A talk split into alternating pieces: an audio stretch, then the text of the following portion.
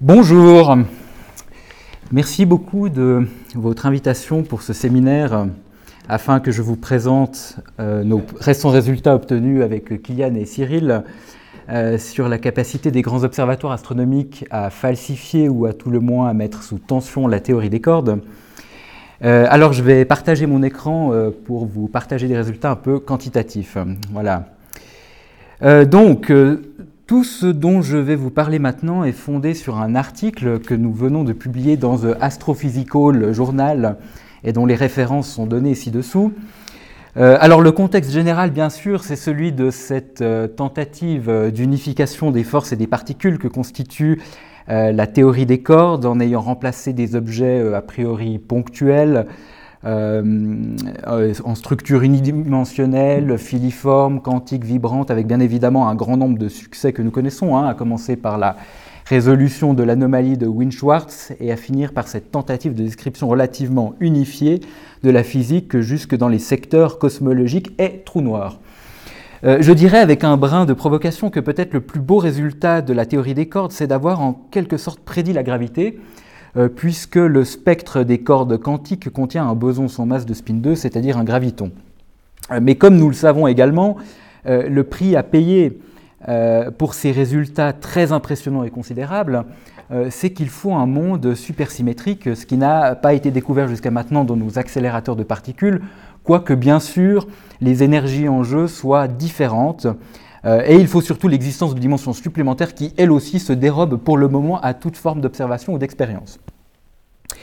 Alors, je dirais que la théorie des cordes est moins une structure axiomatique claire et parfaitement définie qu'une sorte de cadre global et général euh, dans lequel un certain nombre d'outils mathématiques et conceptuels ont été mis en place avec des conséquences intéressantes, euh, depuis la matière condensée jusqu'aux mathématiques presque pures, en passant par les trous noirs que j'évoquais à l'instant, mais aussi la physique nucléaire et l'étude de l'hiver primordial. Alors, ce que je vous dis ici est vraiment extrêmement simple. Hein. Je m'adresse aux collègues qui ne sont euh, absolument pas euh, spécialistes de ce domaine. Les théoriciens des cordes, naturellement, n'apprendront essentiellement rien dans ce petit exposé introductif, sauf peut-être pour nos résultats récents sur ce que LSST Euclide SK pourra apporter aux idées du swampland. Alors, je crois que le plus grand problème, finalement, de la théorie des cordes, euh, c'est sa falsifiabilité qui est aujourd'hui mise en cause, euh, puisqu'il a été argumenté que vraisemblablement, quoi qu'il arrive dans l'univers, quoi qu'il soit observé, quelles que soient les découvertes observationnelles, euh, la théorie des cordes pourrait s'en accommoder. Autrement dit, la théorie des cordes pourrait prévoir absolument toutes les observations, mais ce ne serait plus une position qu'une prédiction, puisqu'il s'agirait d'une corroboration a posteriori. Est-ce encore de la science au plus naïf et paupérien du terme? Euh, Je crois que ce procès est un peu injuste, parce qu'en réalité, un certain nombre de tests euh, tout à fait clairs euh, ont été proposés pour la théorie des cordes. Aucun d'entre eux, hélas, n'a été un succès à ce stade, mais je crois que la nouveauté intéressante qui est l'objet de cet exposé, c'est qu'il devient aujourd'hui possible d'utiliser les très basses énergies c'est-à-dire les observations aux très grandes échelles pour contraindre, si ce n'est dans le meilleur des cas, mettre littéralement en défaut l'ensemble de l'architecture théorique et conceptuelle des cordes. Euh, je vais donc me focaliser à partir de maintenant sur les conséquences possibles des expériences qui sont en gestation ou en construction, autrement dit sur les projets astronomiques expérimentaux de la prochaine décennie. Alors, qu'est-ce que le programme du marécage? Bon, euh, vous savez que quand bien même la théorie des cordes serait unique, euh, ces différents vides sont loin de l'être. Ceci provient essentiellement des variétés de Calabi-Yau associées aux schèmes de compactification, euh, mais aussi au flux magnétique généralisé qui les traverse. cela donne naissance à une très grande diversité de, minima locaux qui peuvent être intuitivement interprétés comme différentes réalisations de lois physiques effectives fonctionnant à basse énergie. Alors, quand bien même cette extraordinaire diversité serait réelle et effectivement prédite par le cadre théorique, hein, euh, ça ne signerait pas nécessairement, euh, contrairement à ce que l'on dit parfois, une faillite de la physique. Euh, loin de là. cette richesse pourrait être signifiante et même posséder un certain poids explicatif, dirais-je, en particulier dans le cadre de ce que l'on nomme le multivers, qui là encore n'est pas une simple spéculation métaphysique, avec tout le respect que j'ai pour la métaphysique. Hein, vous savez que l'inflation éternelle, par exemple, peut prédire une sorte d'architecture gigogne, euh, d'arborescence d'univers que la théorie des cordes pourrait structurer. Si l'univers avait des lois physiques différentes euh, donnant euh, une lumière nouvelle sur un certain nombre de coïncidences, nous sommes, dirais-je, là encore dans le cadre de la science orthodoxe et usuelle. Rien de très extraordinaire, de la même manière que notre planète, la Terre, n'est pas représentative de l'univers. il n'y aurait absolument rien d'étonnant à ce que notre univers ne soit pas représentatif du multivers, et il est même possible euh, dans cette architecture intellectuelle de mener des prédictions qui sont euh, très difficiles au plan concret parce qu'on n'y connaît pas les pondérations anthropiques, euh, parce que la cosmologie donne naissance à ce que l'on nomme un problème de mesure. Mais au moins, en termes théoriques et conceptuels, nous demeurons, dirais-je, dans le cadre d'une architecture épistémologique relativement standard. La nouveauté que je veux ici soumettre à votre sagacité, c'est la compréhension récente de ce que peut être cet extraordinaire paysage de théorie, hein, c'est un terme qui est emprunté à la biologie, qui a été extraordinairement euh, surestimé. Euh, vous savez que l'on a évoqué 10 puissance 500 ou 10 puissance 1000 vides différents, euh, donc un nombre absolument extraordinaire, hein, presque infini pour l'esprit humain, qui finalement relèverait peut-être en grande majorité du marécage et non pas du paysage. Alors, qu'est-ce que ça veut dire? Considérez ici un espace de théorie. Et en fait, il est probable que l'essentiel de cet espace ne constitue pas le paysage comme on le pensait, mais constitue le marécage. Le marécage signifie que ces théories ici présentes semblent relever d'une physique correcte, elles satisfont par exemple au principe de base de la théorie quantique des champs. Mais lorsque vous augmentez l'énergie, lorsque vous les couplez à la gravité et considérez des énergies plus importantes, ces théories se révèlent in fine incohérentes. Incohérentes au moins du point de vue de la théorie des cordes. Hein. Autrement dit, elles apparaissent euh, comme étant possiblement dérivées de la théorie des cordes ou au moins compatibles avec elle à basse énergie, euh, mais lorsque l'on augmente l'énergie, on se rend compte qu'elles ne convergent pas euh, vers ce point nécessaire en quelque sorte à la gravitation quantique, au moins dans un paradigme des cordes. Alors ça, bien sûr, c'est extrêmement intéressant.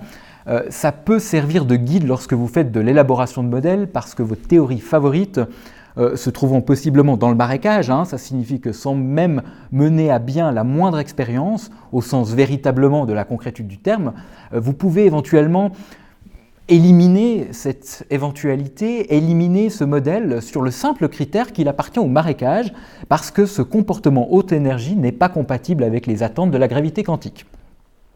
C'est une démarche euh, très fructueuse, mais aussi très hasardeuse, et ce que nous avons mené à bien dans ce travail. Et notre ligne de pensée qui consiste au contraire à dire oui, mais supposons maintenant que le monde réel euh, dans lequel nous nous trouvons se trouve dans le marécage. Évidemment, on ne va pas éliminer le monde réel. En, tout cas, ça, c'est un pas métaphysique que je ne suis pas prêt à franchir. Et donc, en réalité, qu'est-ce qu'on va faire? On va se dire, que si le monde réel est incompatible avec la théorie des cordes, eh bien, c'est que la théorie des cordes elle-même n'est en réalité pas correcte. Alors, bien évidemment, et j'y reviendrai, tout cela est à prendre avec beaucoup de précaution parce que la théorie des cordes et les arguments euh, du, marécage ne sont évidemment pas en correspondance euh, bijective absolue. Il y a un certain nombre d'hypothèses qui sont euh, déconstructibles. Mais voyez, l'idée est la suivante. Si le monde réel est dans le marécage, c'est que l'idée même du marécage, qui signifie que cette théorie est impossible, est fausse, puisque le monde réel est manifestement possible. Euh, voilà la ligne de pensée euh, intellectuelle que nous allons suivre. Alors, soyons un tout petit peu plus spécifiques. Voilà. Euh, la gravitation vient avec son échelle propre, l'échelle de Planck que je rappelle ci-dessus. Prenez maintenant une théorie dans cet espace de théorie et augmentez l'énergie. Donc on suit cette flèche ici, une nouvelle échelle intervient que je vais appeler, lambda swamp, au-delà de laquelle la théorie doit être euh, infléchie pour converger vers ce point de gravité quantique au sens de la théorie des cordes. Alors ça c'est très intéressant parce que la hiérarchie de cette échelle par rapport aux autres échelles intervenant dans le problème est lourde de conséquences. Si l'échelle de Swampland est au-dessus de l'échelle de Planck, ça n'a aucun intérêt. Si l'échelle de Swampland est très en dessous euh, de l'échelle de Planck, des choses peuvent commencer à devenir intéressantes. Mais elles deviennent passionnantes lorsque l'échelle du Swampland se trouve inférieure à l'échelle de TQC de la théorie que vous considérez, et mieux encore, quand elle se trouve inférieure à toutes les échelles qui interviennent dans le problème. Alors ça signifie que l'intégralité du modèle considéré gît dans le soin plante, et donc vraisemblablement, si ce programme intellectuel est correct, il doit être éliminé. Alors, d'un point de vue concret, dirais-je, le programme du marécage est très vaste et très inégal. Un certain nombre de ces énonciations sont de véritables théorèmes qui sont en quelque sorte prouvés dans le paradigme de la théorie des cordes, et un certain nombre d'autres relèvent au contraire de simples suppositions qui ne sont que des généralisations de cas particuliers et qui par conséquent doivent être considérées avec des pincettes et sont éminemment sujettes à caution. Donc il y a beaucoup de conjectures, n'est-ce pas, dans le cadre du programme du Swampland. Il y a la conjecture de distance, qui est très importante et qui montre que euh, il est impossible de parcourir de trop grandes distances dans l'espace des champs, en particulier dans l'espace des modules. Il y a l'hypothèse de gravité faible, euh, l'hypothèse d'absence de symétrie globale, l'hypothèse de complétude, une hypothèse d'émergence, euh, l'hypothèse d'incompatibilité entre ADS et supersymétrie, en un sens que je ne décris pas ici, et l'hypothèse de spin 2, etc. Alors, celle sur laquelle je souhaite que nous nous focalisions maintenant, c'est la conjecture de Citer. Donc, la conjecture de Citer dit essentiellement qu'il est impossible de trop ressembler à un espace de Citer, c'est-à-dire un espace décrit simplement par une constante cosmologique positive euh, dans les équations de champ d'Einstein. Hein. Il est impossible d'être trop proche de cet état, voilà ce que dit la conjecture de Citer. Alors, voyons les choses euh, d'un peu plus près. Euh, pourquoi en est-il ainsi? Le, cœur, si vous voulez, de, cette idée, c'est que les difficultés littéralement extraordinaires que l'on rencontre en théorie des cordes, lorsque l'on tente de construire un vide de Citer, euh, constituent en réalité un indice de ce qu'un tel état, un état purement de Citer, n'existe simplement pas dans la théorie.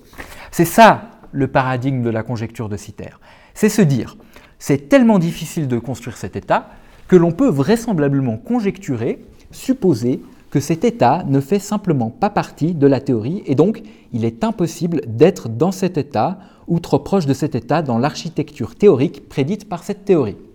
Alors, c'est un peu étrange, n'est-ce pas? Euh, Parce que quand on regarde les équations du champ euh, d'Einstein, on peut se demander d'un point de vue classique, pourquoi peut-on euh, ici mettre un, lambda euh, euh, un lambda négatif, c'est-à-dire un espace anti de Citer, euh, et pas un lambda positif, c'est-à-dire un espace de Citer. Et en réalité, il n'y a aucun théorème à ce stade. Hein. La conjecture de Citer n'est pas prouvée il y a en réalité un ensemble, un faisceau d'arguments convergents. Alors, je n'ai pas le temps de, les décrire dans le temps que, enfin, dans l'espace que vous m'avez dédié, euh, mais pour faire simple, je les cite simplement, n'est-ce pas? Euh, Il y a des conjectures fondées sur la supersymétrie parce qu'on sait, ça c'est un argument très important, euh, que la théorie des cordes est structurellement liée à la supersymétrie et que les euh, symétries intrinsèques de l'espace de Citer sont incompatibles avec la supersymétrie. Il faut donc chercher des modèles à brisure spontanée de supersymétrie, euh, mais qui posent génériquement dans ce contexte des problèmes de divergence. Il y a des arguments fondés sur la correspondance entre les espaces anti de Citer et les, théories de champ conforme. Hein, autrement dit, une théorie de jauge fortement couplée dans un espace d'épisodes dimensionnels est équivalente à une théorie gravitationnelle dans un espace anti de Citer de dimension D. Ça, c'est très important hein, dans l'architecture des cordes, mais ce n'est pas aujourd'hui euh, généralisable d'une façon contrôlée aux espaces de Citer. Euh, il y a des problèmes qui interviennent liés à la stabilité, euh, il y a des problèmes liés au temps de vie, parce que finalement, si on a un espace métastable, ça signifie que n'importe quelle perturbation quantique significative va entraîner une déstabilisation naturellement de l'état considéré. Euh, ça, c'est lié au fait qu'on a des indications aujourd'hui de ce que le potentiel tend vers zéro quand l'espace des dimensions internes, si vous voulez, la constante de couplage, hein, tend vers l'infini. Et il y a des arguments qui sont liés à la conjecture transplanctienne. Euh, autrement dit, euh, il semble que la contrainte de n'être pas trop proche de Citer est essentiellement équivalente euh, à la contrainte de ne pas générer de mode au-delà de l'échelle de Planck, ce qui est bien évidemment souhaitable. il y a plus génériquement un ensemble d'arguments qui montrent que toute tentative de construire un état de Citer est tellement contraint qu'il gît vraisemblablement dans une zone d'impossibilité. Alors, est-ce que ça signifie que le monde réel, euh, qui, comme nous le savons bien sûr, ressemble à un monde de Citer, euh, puisque nous sommes en train d'accélérer euh, exponentiellement, hein, est donc incompatible avec la théorie des cordes? Non, évidemment. pourquoi non?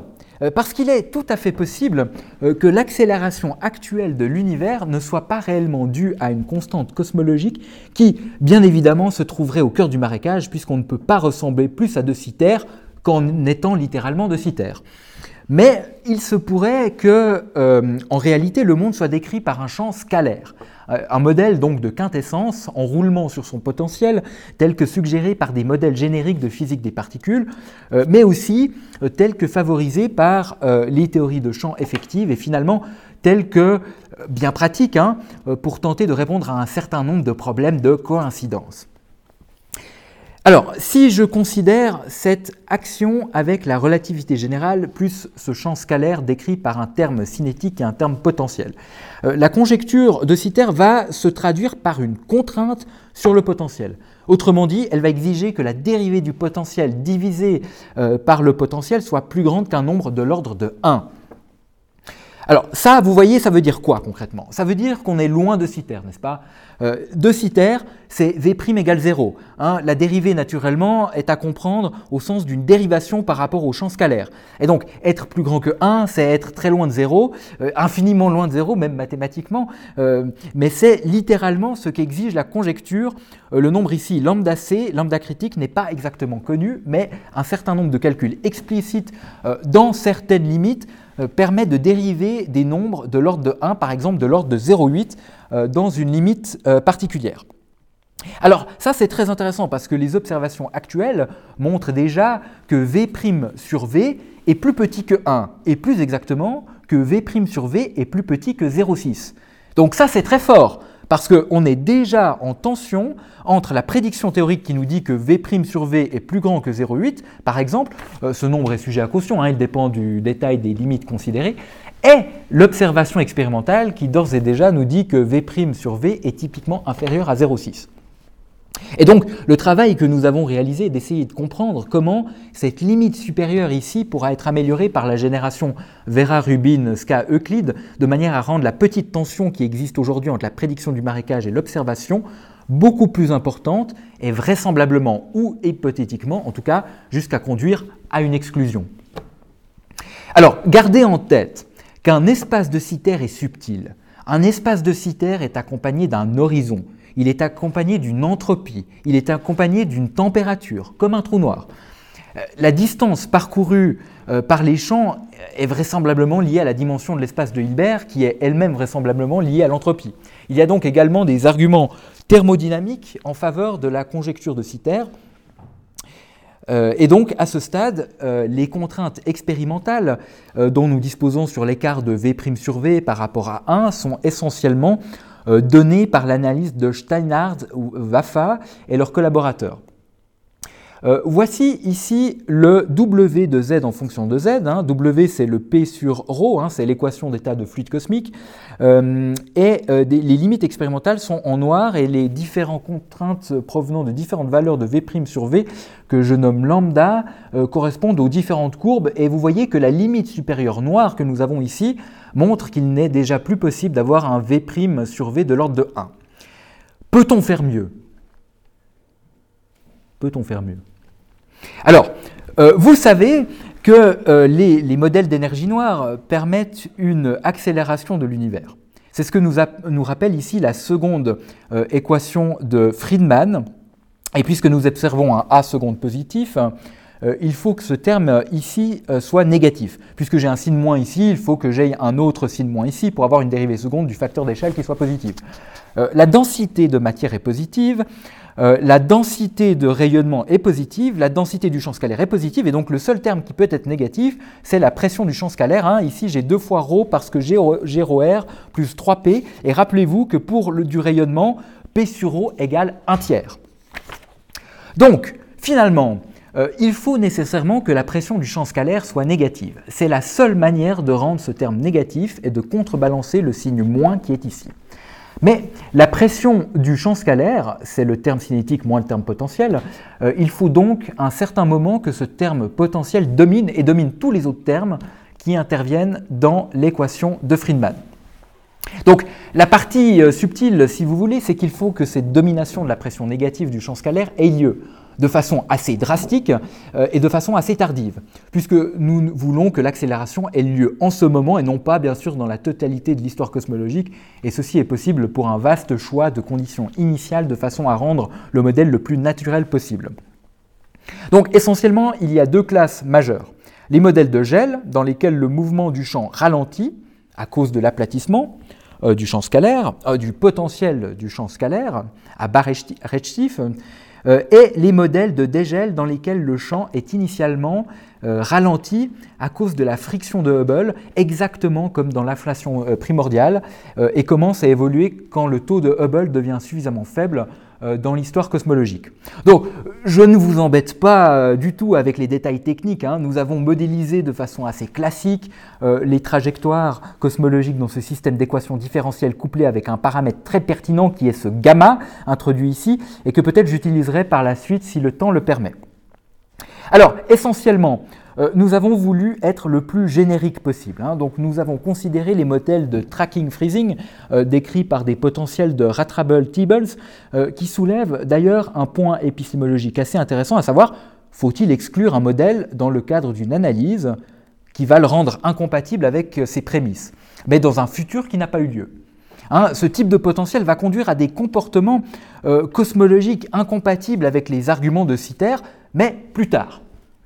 Euh, ça, c'est une, question épistémologique intéressante. Euh, un peu d'ailleurs comme de se demander, euh, est-ce qu'une théorie doit prédire tout ce qui existe dans le monde réel ou tout ce qui pourrait exister dans le monde réel compte tenu des autres lois de la physique? C'est une question que s'est posée Einstein, par exemple, avec la solution de type trou noir qui, à l'époque, avant que le maître ne l'ait fait comprendre, était considérée comme singulière à l'horizon de la métrique de Schwarzschild. Bien sûr, on sait aujourd'hui que c'est une singularité de coordonnées, euh, mais on ne le savait pas à l'époque. Euh, et Einstein n'était pas trop inquiet parce qu'il disait oui, mais bon, euh, les trous noirs n'existent pas. vous voyez, c'est un peu ce même type d'argument auquel on fait face ici. Bon, nous ne l'avons pas employé pour demeurer conservatif. Alors, on s'intéresse également au modèle de scaling freezing où le potentiel est de type exponentiel et au modèle de type thawing où le potentiel est de type harmonique. Alors, du point de vue des projections expérimentales, nous considérons le SCA, le télescope, nous considérons l'observatoire Vera-Rubin ex-LSST et nous considérons le satellite Euclide. Alors, il pourrait être tentant, comme l'ont fait Steinhardt et Wafat, d'essayer d'utiliser toute l'information sur W2Z, mais en fait, c'est un peu, si vous voulez, illusoire on ne peut pas le faire rigoureusement, on ne peut pas expérimentalement donner une contrainte sur W en fonction de Z de façon modèle indépendant. Ça, c'est pas possible. Euh, donc en réalité, on a préféré être maximalement conservatif et utiliser la paramétrisation de Polarski-Chevalier, euh, extrêmement classique, hein, euh, avec un paramètre d'équation d'état qui correspond avec un terme constant plus une dérivée première. Et pour se projeter dans un futur lointain, toute la partie difficile, bien sûr, se trouve dans la manière de tenir compte des petites échelles, c'est-à-dire du régime euh, non linéaire. Euh, autrement dit, il faut incorporer des corrections de relativité générale, euh, des biais non linéaires, des effets d'alignement intrinsèque, la rétroaction des baryons, etc. Alors, donc, pour ne pas être trop naïf, nous avons considéré ni des erreurs purement corrélées, ni des erreurs purement non corrélées. Et nous avons utilisé les chaînes de Markov euh, Monte Carlo tel que développé par Spranger et ses collaborateurs en particulier. Ça, je pense, c'est très important en laissant libre la masse des neutrinos comme un paramètre sur lequel euh, il faut euh, marginaliser de façon toujours, ça, ça a été un peu notre obsession, hein, être maximalement conservatif. Bien. Donc, la méthodologie est simple. Pour un type de potentiel considéré, nous opérons un très large scan sur les conditions initiales, un très large scan sur les paramètres du modèle. Alors pour chaque simulation correspondant à une trajectoire cosmologique, euh, nous évaluons le V' sur V tout le long de la trajectoire et nous gardons en quelque sorte sa valeur la plus pertinente, c'est-à-dire euh, la plus petite, puisque c'est celle qui est en tension hein, avec la conjecture de Citer.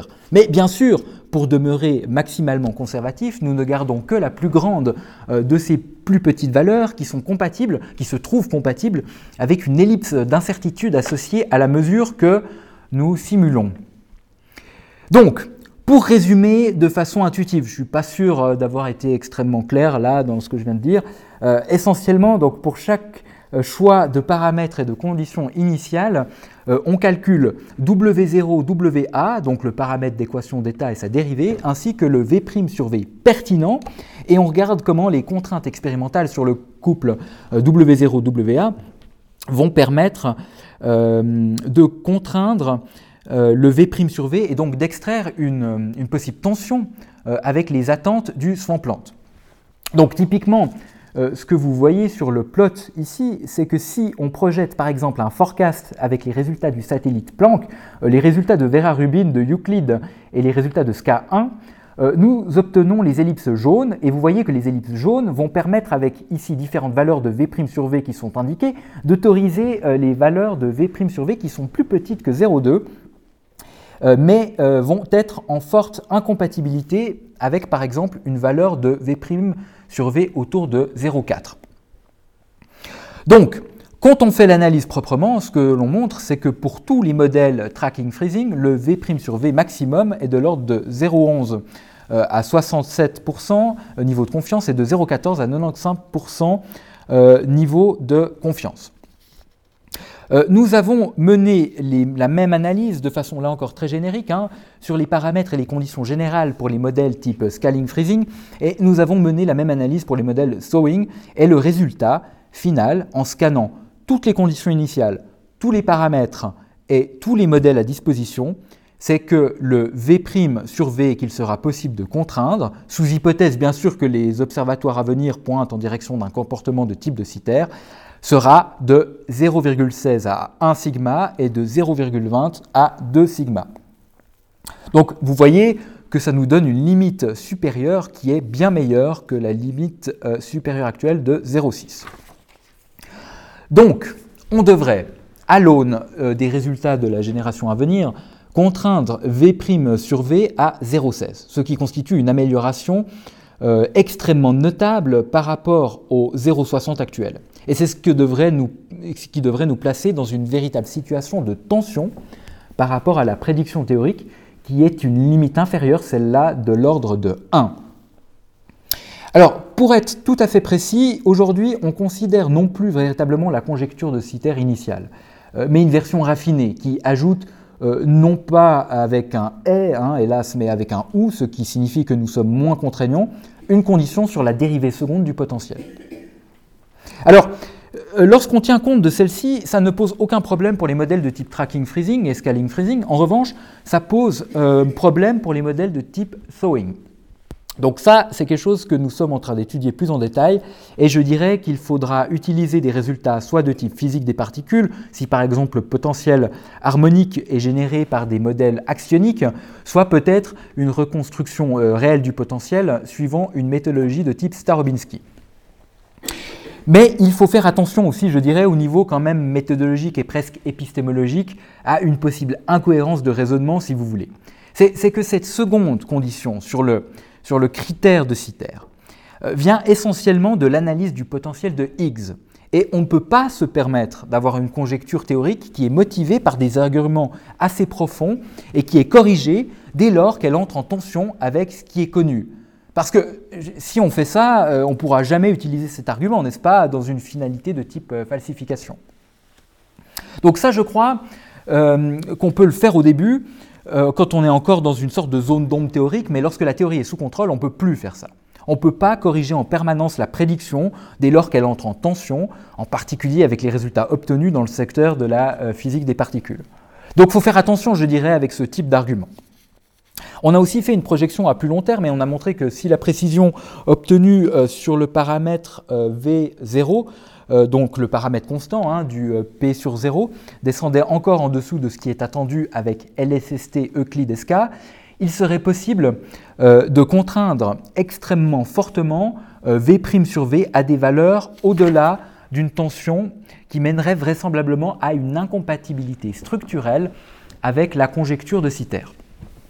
Et de façon euh, assez intéressante et un peu contre-intuitive, tant qu'on n'a pas regardé en détail le système différentiel qui nous intéresse, vous voyez que, finalement, la valeur de, V0 est plus intéressante à améliorer euh, que sa dérivée euh, WA, sauf euh, si on tombe à des valeurs tellement petites qu'elles ne sont plus, je dirais, physiquement réalistes du point de vue des expériences d'un futur proche.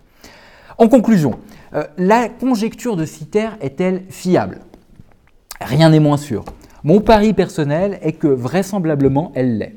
Elle l'est parce que le paysage de la théorie des cordes est extraordinairement riche.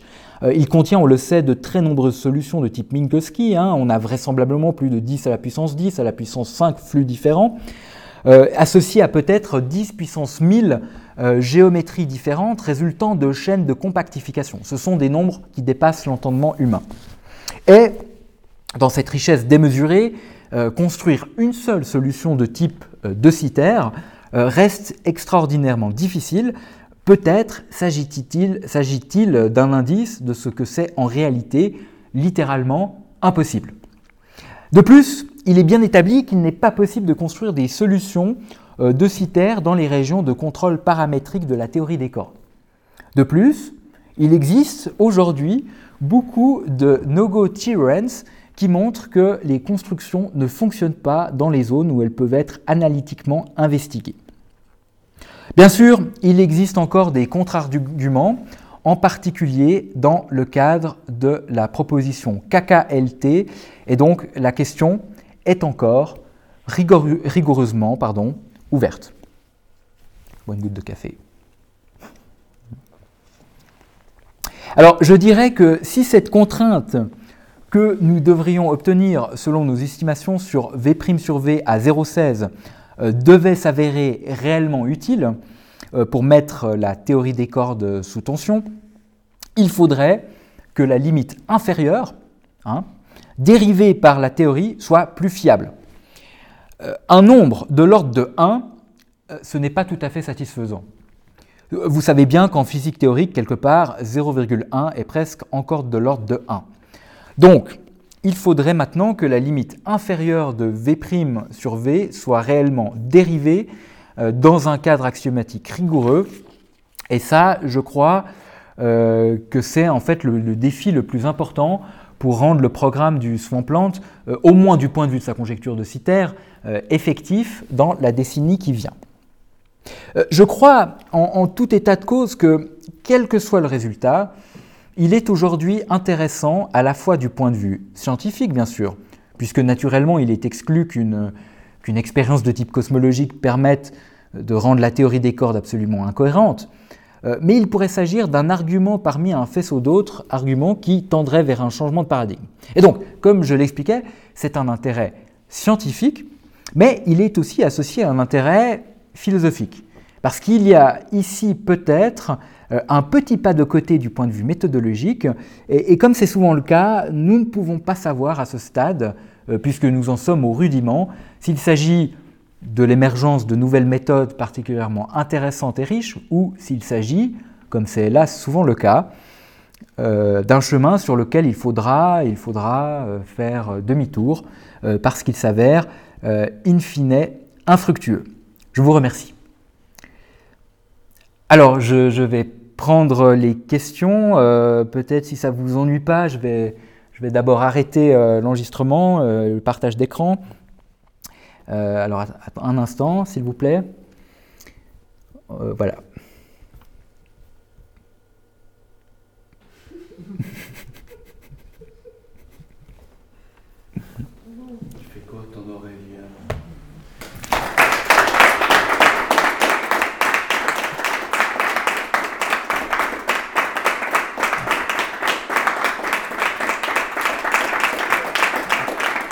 Merci.